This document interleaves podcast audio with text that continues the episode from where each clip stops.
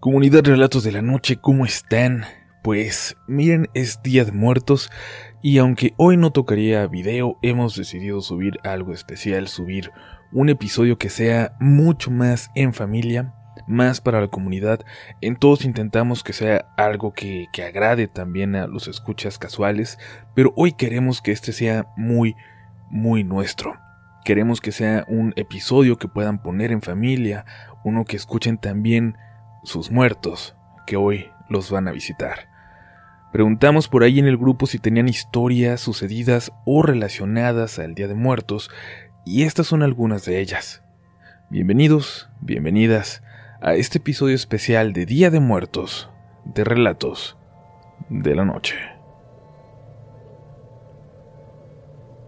Cuando era niña fui con mi papá al cementerio en un Día de Muertos para visitar a nuestros familiares. Entramos, saludamos como si estuvieran ahí, y yo noté que mi abuelito solo se la pasó diciéndole a mi papá que cuidara de Alejandra, mi hermana menor. Y yo nada más me le quedaba viendo. Días después mi mamá tuvo que salir y me dejaron encargada con mi abuelita. Yo estaba chiquita, tenía unos cinco años. Entré a la casa y mi abuelita estaba sentada en un sillón y mi abuelo al lado de ella. Mi abuela me preguntó si sabía quién era él.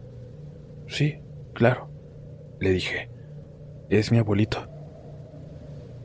Ella me tomó de las manos y me preguntó, sí sabes que está muerto, ¿verdad? Me di cuenta de que tú también lo podías ver desde el día que fuiste al panteón con tu papá.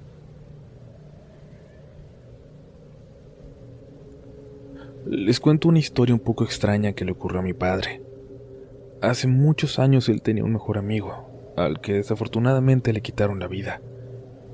Como cada año fuimos a visitarlo a su tumba. Mi papá siempre le deja una cerveza y un cigarro. Y bueno, justamente hoy me platicó de un año que no pudo ir a verlo. Me comentó que entró junto a uno de sus amigos a una cantina por una cerveza. Quiso poner música en la rocola, pero al intentarlo, la moneda le daba unos toques extraños. Dice que hasta le salían chispitas. Pero cuando su amigo lo intentaba podía hacerlo sin problemas. A él no le estaba pasando. Mi papá y yo llegamos a la conclusión de que su amigo muerto estaba enojado porque no había ido a visitarlo, y esa era su forma de demostrarlo. Como nota curiosa, yo nunca lo conocí, pero mi papá me puso su nombre en honor a él. Por eso siempre lo acompaño a verlo y le dejo una cerveza también.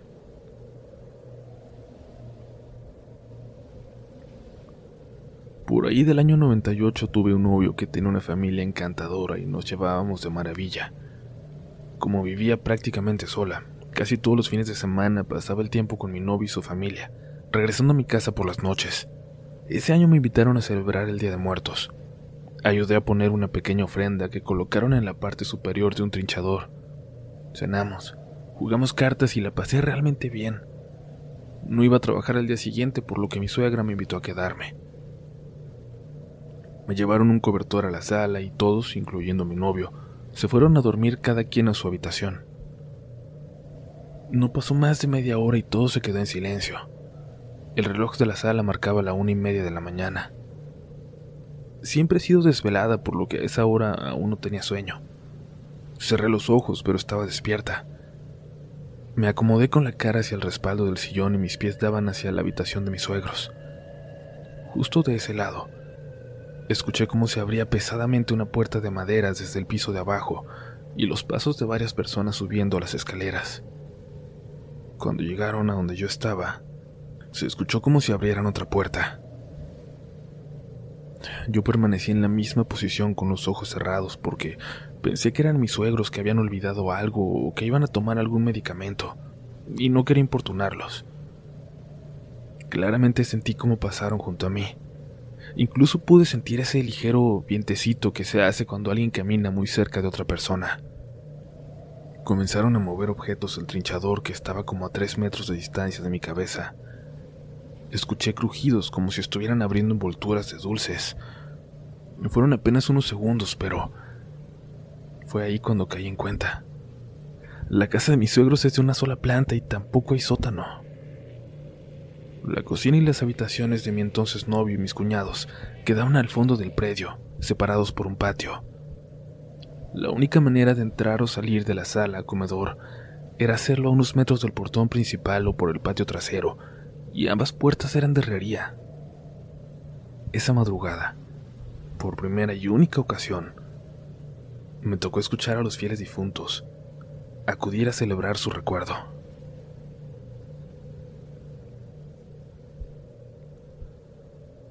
Esto pasó hace como siete años en un día de muertos, en el Panteón. A mi papá y a mí nos gusta recorrerlo y ver tumba por tumba, y una vez nos encontramos con una muy abandonada. Esta tumba tenía grabado el nombre completo de mi papá, e incluso su fecha de nacimiento, pero la fecha de defunción estaba borrosa. Fue algo muy impactante, y más porque fuimos a contarle a mi mamá, y cuando regresamos ya no encontramos la tumba. Cada año seguimos buscándola y nunca la hemos vuelto a encontrar.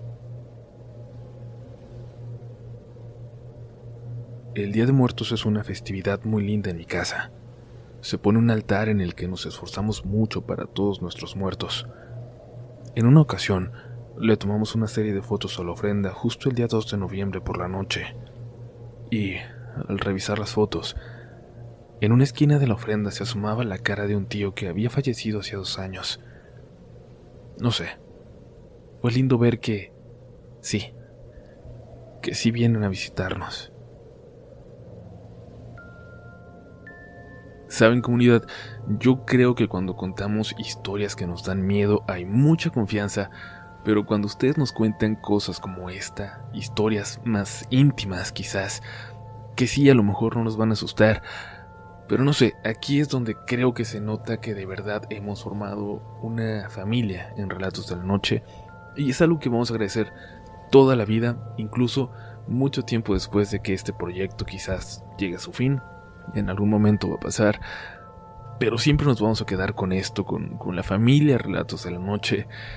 Pero bueno, esperemos que falte mucho tiempo todavía.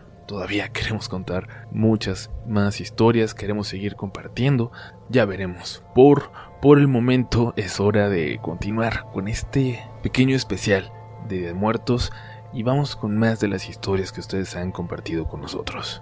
Sigan escuchando. Hola Uriel, hola comunidad. Cuando mi papá ya tenía como tres años de haber muerto, lo vi parado en la puerta de mi recámara. Me jaló para que despertara. Yo quise levantarme para abrazarlo, pero me dijo que no era posible, que solo le habían dado permiso de despedirse de mí. Lucía muy joven y muy pulcro, con un traje negro y camisa blanca sin corbata, bien rasurado. Me dijo que le daba gusto que ya había encaminado mi vida, que ya no le llorara que ella se iba a ir a un lugar mejor y muy feliz, y que solo quería despedirse. Yo no paraba de llorar. No paraba, pero no podía levantarme.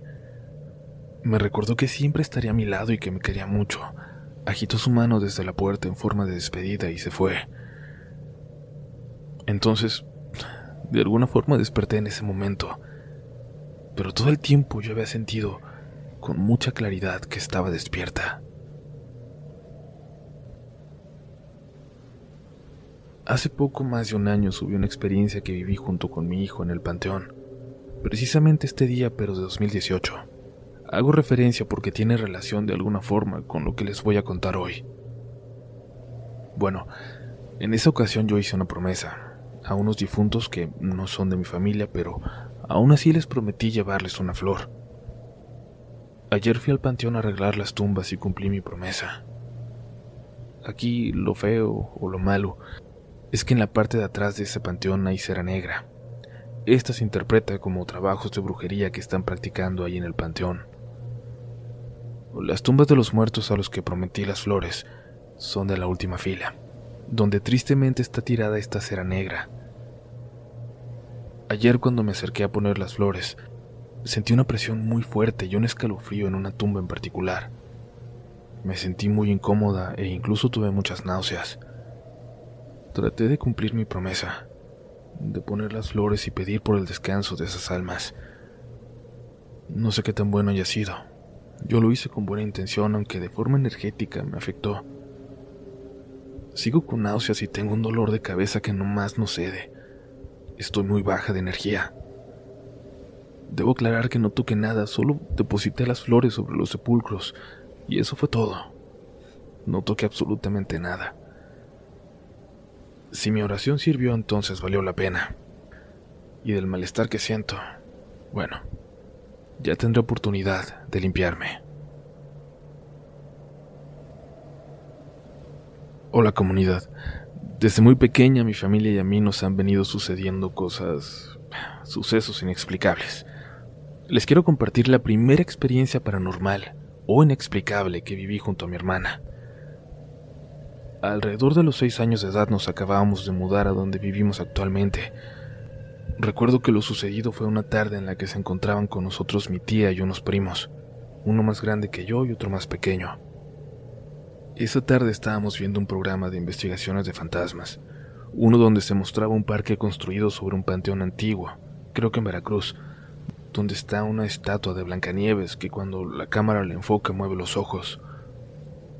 Supongo que fue su gestión, o no sé cómo explicarlo, pero un rato después de verlo, mi mamá envió a mi hermana a buscar algo a su cuarto, y apenas unos segundos después regresó con las manos vacías. Mi mamá le preguntó que dónde estaba lo que le había encargado y mi hermana solo le dijo que no lo había encontrado, que me mandara a mí. Y cuando yo iba hacia el cuarto de mi mamá, al estar frente a la puerta, alcancé a ver algo de reojo. Algo. Cuando volteé para ver bien, me encontré con una visión que me dejó paralizada.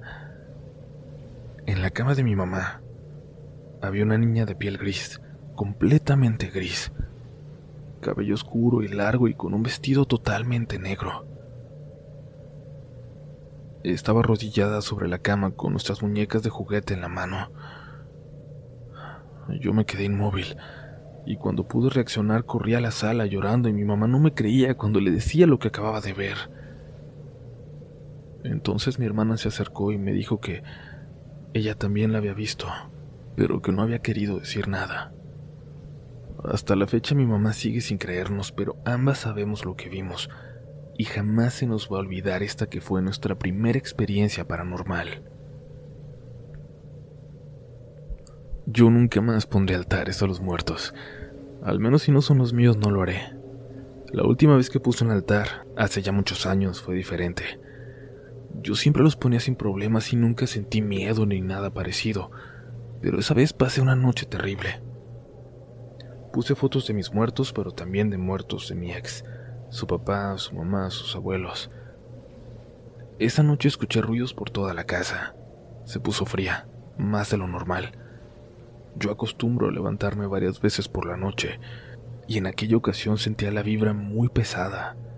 Tenía la sensación de estar siendo observada. Siempre he sido muy sensible a las presencias. Siempre me buscan, no sé por qué. Esa noche fue horrible, y al día siguiente quité todo del altar y desde entonces no he querido hacerlo más. Mi hijo y su abuela al año siguiente volvieron a poner un altar, pero en otra área de la casa, en una pequeña capilla que tenemos. Y ahí también ocurrió algo. Les pisaron las flores del altar, a pesar de que la capilla estaba cerrada. Aún hoy, ahí se siente una vibra muy, muy pesada. ¿Cómo van comunidad? Esperamos que estén disfrutando este pequeño especial, este episodio de Día de Muertos fuera de la programación habitual. Y bueno, si tienen una historia, por favor, compártanla con nosotros. Depende de dónde nos estén escuchando, pero puede ser en un comentario o puede ser en nuestras redes sociales. Ya saben cómo encontrarnos RDLN oficial en Twitter, en Instagram o en TikTok. En todas las plataformas vamos a estar compartiéndoles contenido porque Ustedes se merecen que estén donde estén, siempre tengan algo de relatos a la noche con ustedes. Pero bueno, continuamos, que aún quedan historias, sigan disfrutando de esta noche de Día de Muertos. Hace como 12 o 13 años yo trabajaba en un restaurante y me tocó el turno nocturno. Al salir, al llegar a mi casa de madrugada aquel 12 de noviembre, me quedé profundamente dormido. Ya había amanecido y yo seguía durmiendo, cuando escuché unos pies descalzos que se acercaban, pequeños. se acercaron por detrás de mí. Se subieron a la cama y se acomodaron a mi espalda, y yo pensé que era mi hermana que venía a molestarme, así que solo la regañé para que me dejara seguir durmiendo, y ella se levantó, dio la vuelta a la cama y después se metió debajo de ella. Yo ni siquiera abrí los ojos, seguí durmiendo. Pero entonces, entonces caí en cuenta de que en ese tiempo a mi hermana pequeña le aterraba la oscuridad. A mi hermana pequeña le aterraba la oscuridad. Le aterraba siquiera asomarse debajo de la cama. Nunca supe quién, qué estuvo en mi cuarto esa mañana y se metió debajo de la cama, pero espero que haya sido el alma de un niño que fue a visitarme. Hay una historia bastante extraña en mi familia y es quizás esta la noche más adecuada para por fin contarla. No la hemos hecho pública fuera de mi familia más cercana, ni siquiera con mis tíos o primos. Inició la madrugada del Día de Muertos de 2014. Llegamos tarde a casa pues habíamos ido mis hermanos y yo a pedir calaverita. Mi hermana menor, Graciela, se empezó a sentir mal y mis papás la dejaron dormir con ellos. Hasta fiebre le dio y empezamos a temer que hubiera comido algo contaminado y mis papás se fueron rápido por mi tío Marcos, que estaba estudiando medicina y que vivía a unas calles de ahí. No quisimos despertar a mi abuelo para no preocuparlo. Yo me quedé cuidando a mi hermana. En algún momento me dijo que había mucha gente alrededor de la casa, que se estaban metiendo. Yo me asomé pero no había nadie, y ella tenía sus ojitos cerrados pero lloraba del miedo. Aquí están. Aquí están. Vienen por mi abuelito. Dicen que se lo van a llevar con él. Me empezó a asustar. Le dije que no dijera tonterías, que estaba soñando, pero ella me dijo que no. Y sé que esto es difícil de creer, es hasta difícil de explicar, pero créanme, les juro que en un momento, que en un parpadeo, en un segundo, Escuché cómo se abrió la puerta de la casa y se escucharon voces. Escándalo. Se escuchó la casa llena de gente, pero en ese mismo segundo se dejaron de escuchar. Solo fue por un momento. Mis papás y mi tío Marcos llegaron poco después y revisaron a mi hermana, pero no tenía nada. De todas formas, mi tío se quedó en la casa esa noche por si se requería algo. Por fortuna, ya todo se fue calmando. Cada año entre todos hicimos comida para el altar de muertos para mi abuela. Siempre le preparábamos algo el 2. Eran las 5 de la tarde cuando fui a hablarle a mi abuelo para que viera cómo nos había quedado. Él estaba sentado en la silla de su cuarto. La luz de la tarde se metía por entre las cortinas apenas abiertas. Le daba justo en el regazo. Ahí, aún tenía entre sus manos la taza de su café vacía. Su cabecita estaba hacia el frente. Pensé, pensé que solo estaba dormido. Pero no era así. Cuando me di cuenta, le hablé a todos y de alguna forma no hubo dolor, no como lo imaginaba. Se había ido en completa paz. Una tarde cualquiera de Día de Muertos. Como si hubieran venido por él para que no se fuera solo. Tan solo mi tío Marcos sabía, además de nosotros, de lo que dijo mi hermana. No quisimos compartirlo. No sabíamos si lo entenderían los demás cuando, a decir verdad, ni siquiera lo comprendíamos nosotros. El año siguiente en el altar ya estaban ambos, mi abuela y mi abuelo. En fin, esa, esa es mi historia de Día de Muertos. Gracias por escuchar. Si te gusta este contenido, no dudes en suscribirte para que estés pendiente de lo nuevo que tenemos cada semana. Síguenos también en Instagram y Twitter, donde nos encontrarás como RDLN Oficial. Y también puedes suscribirte a YouTube, donde tenemos varios relatos nuevos cada semana. Esto es Relatos de la Noche.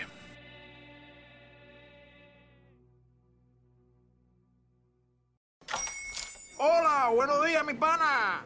Buenos días, bienvenido a Sherwin Williams. ¡Ey! ¿Qué onda, compadre? ¿Qué onda? Ya tengo lista la pintura que ordenaste en el ProPlus app. Con más de 6.000 representantes en nuestras tiendas listos para atenderte en tu idioma y beneficios para contratistas que encontrarás en aliadopro.com. En Sherwin Williams somos el aliado del PRO.